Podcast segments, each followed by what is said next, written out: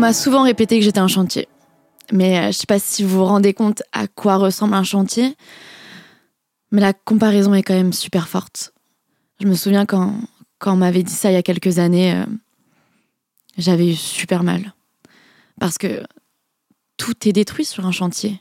Il n'y a plus rien, c'est juste un champ de ruines. Mais moi, à ce moment-là, quand j'ai eu mon déclic, j'ai quand même trouvé des choses beaux dans un chantier. Parce que bah, tu peux repartir à zéro. C'est à toi de construire les murs. C'est ton chantier et c'est toi qui vas bâtir cette maison. Donc, euh, ouais, tout recommencer. Mais attendez, on va reprendre depuis le début. Je m'appelle Lison Di Martino et je suis la petite dernière d'une famille de cinq enfants. Et là, je sais, vous allez dire, bon, la petite dernière, elle a été chouchoutée, c'est une princesse. On a tous eu ce, ce stéréotype. Et euh, je peux le comprendre. Ça, on me l'a répété des, dizaines de fois. Sauf que moi, j'ai jamais vécu les choses comme ça. Quand t'es la dernière d'une famille de cinq enfants, à un moment donné, tu te dis dans ta tête, euh, est-ce que vraiment j'ai été voulu Ce qu'on me voulait? Et euh, ça, ça a été très dur parce que j'ai grandi en pensant que l'amour se méritait et que je devais prouver mon existence. Vous voyez ce truc de prouver sa place Trouver sa place, ça a été très compliqué. Et ce, tout au long de mes années. Que ce soit à l'école primaire, au collège, au lycée. Est-ce que vous avez déjà eu ce sentiment de ne pas être à votre place quelque part? De se dire que vous êtes entouré d'énormément de monde, mais quand même vous sentir seul, d'avoir cette boule au ventre, de vous dire que vous êtes différent, vous n'êtes pas comme eux et, et que vous vous sentez mal à l'intérieur. Bah moi j'ai eu cette sensation pendant 20 années et c'était super long. Et euh, du coup, je me suis construite en voulant être la petite fille parfaite. Vous voyez cette petite fille qui, qui dit jamais un mot de trop, qui dit pas de gros mots, qui se fait jamais punir, qui fait tout pour les autres. En fait, je voulais être cette petite fille parfaite pour qu'on ait jamais rien à me dire, en fait, pour qu'on ne regrette pas ma présence et surtout pour, pour recevoir de l'amour. Et je pense que je me suis construite comme ça parce que bah, quand tu es la dernière de, de, cinq enfants, tes frères et sœurs, ils ont déjà, déjà prouvé des choses ils sont plus grands que toi. Ça se trouve, euh, certains ont fait du sport, ils ont gagné des médailles. C'est comme ça qu'on leur donne de la reconnaissance. Ils ont déjà eu de l'amour avant toi. Et toi, t'arrives et euh, t'as l'impression de qu'on t'a pas voulu, t'as l'impression de pas mériter cet amour. Qu'est-ce qu'il faut faire pour bah pour qu'on on t'estime en fait? Qu'est-ce qu'il faut faire pour qu'on t'estime? Et je me disais bah fallait que je sois parfaite. Et je pense que aujourd'hui j'en ai conscience, mais quand j'étais plus petite, c'était de l'inconscience. C'est que c'est mon corps euh, qui a réagi et je me suis construite. Ben, je me suis construite comme ça, quoi. Donc quand tu te construis comme ça euh, au sein de ta famille, ensuite il y a tout cet enchaînement où tu essayes de trouver ta place à l'école primaire, au collège, au lycée. Et vraiment, ça c'est vraiment le truc ingrat et je pense que c'est cruel quand même, hein, les écoles primaires, le collège et le lycée pour se construire et pour trouver sa place au sein d'un groupe. Moi, j'ai jamais été cette, euh, cette petite fille qui, ou cet ado populaire qui a plein d'amis. Je me suis jamais sentie à l'aise euh, dans un groupe. Être entourée, c'est. Non, je, je me sentais toujours différente des autres, pas à ma place. J'ai pas été suiveuse, mais j'étais cette fille-là qui était dans le groupe et qui parlait pas, qui se disait et qui faisait toujours ce qu'on lui demandait. Et généralement, j'avais toujours une amie. Une seule amie parce que bah, c'était avec qu'une seule personne que je me sentais souvent le, le plus à l'aise. Et euh, ouais, mes années de collège, lycée ont été compliquées. Et pour vous dire, euh, bon, ça c'est une autre histoire, mais j'ai déjà passé même des repas à manger toute seule à me cacher dans les toilettes, même pour pas aller manger toute seule parce que il y a aussi ce truc ingrat que si t'es pas entouré au lycée ou au collège et que tu manges seul, c'est que bah ça te fait forcément quelqu'un de moins bien. En fait, on t'estime comme quelqu'un de moins bien. Comme si pour euh, être une bonne personne, fallait être entouré en fait.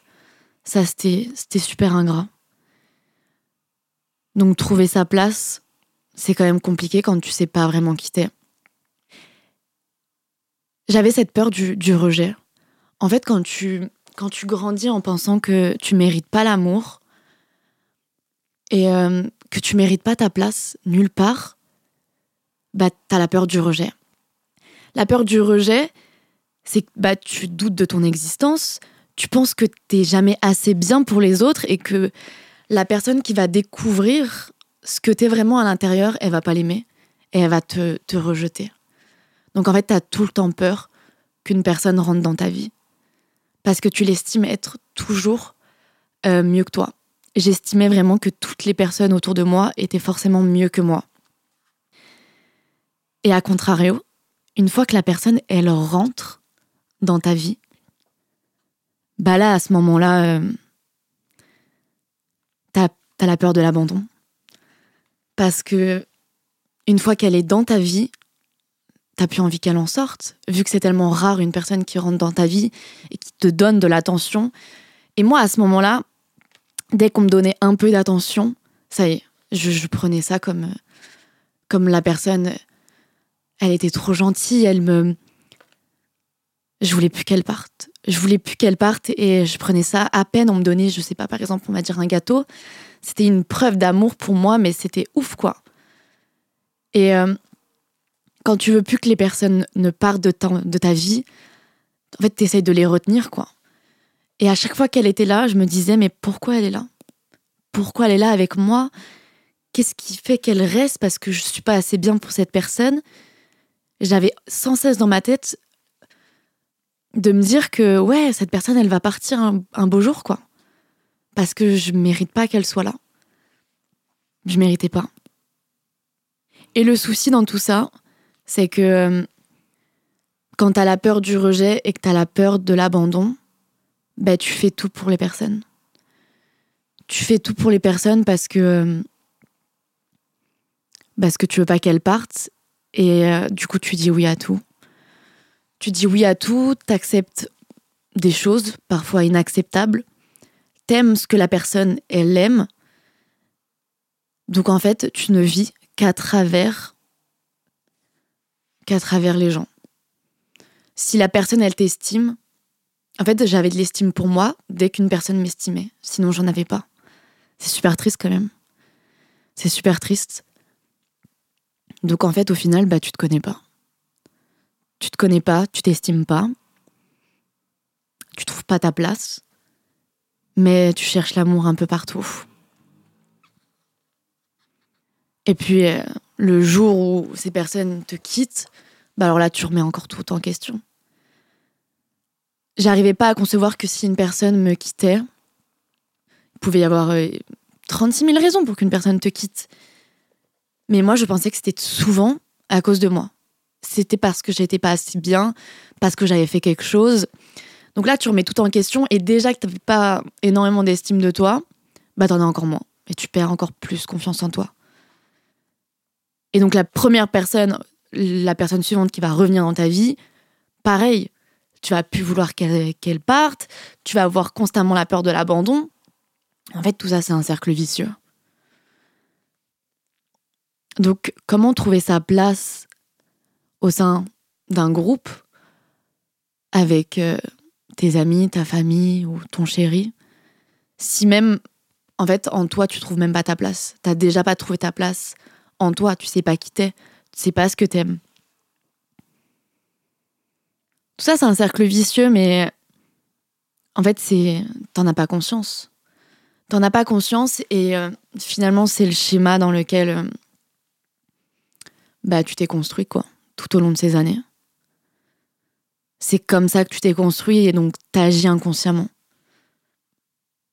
En fait, le truc, c'est que quand tu grandis, et que tu commences à, à souffrir ou à voir les problèmes qu'il y a les interactions que tu as avec les gens.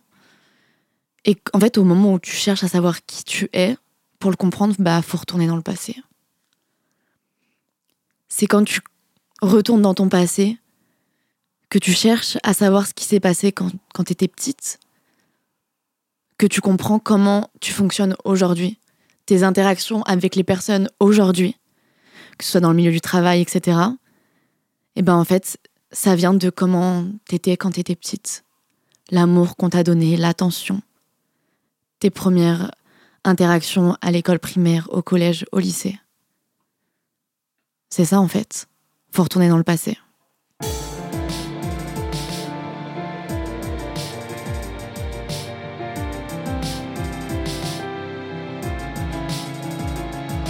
Merci d'avoir écouté ce podcast jusqu'à la fin. Ça y est, c'est une nouvelle aventure qui commence pour moi et je suis super contente depuis le temps que, que j'en rêvais. Et j'espère que vous allez me suivre et qu'on va pouvoir se construire ensemble.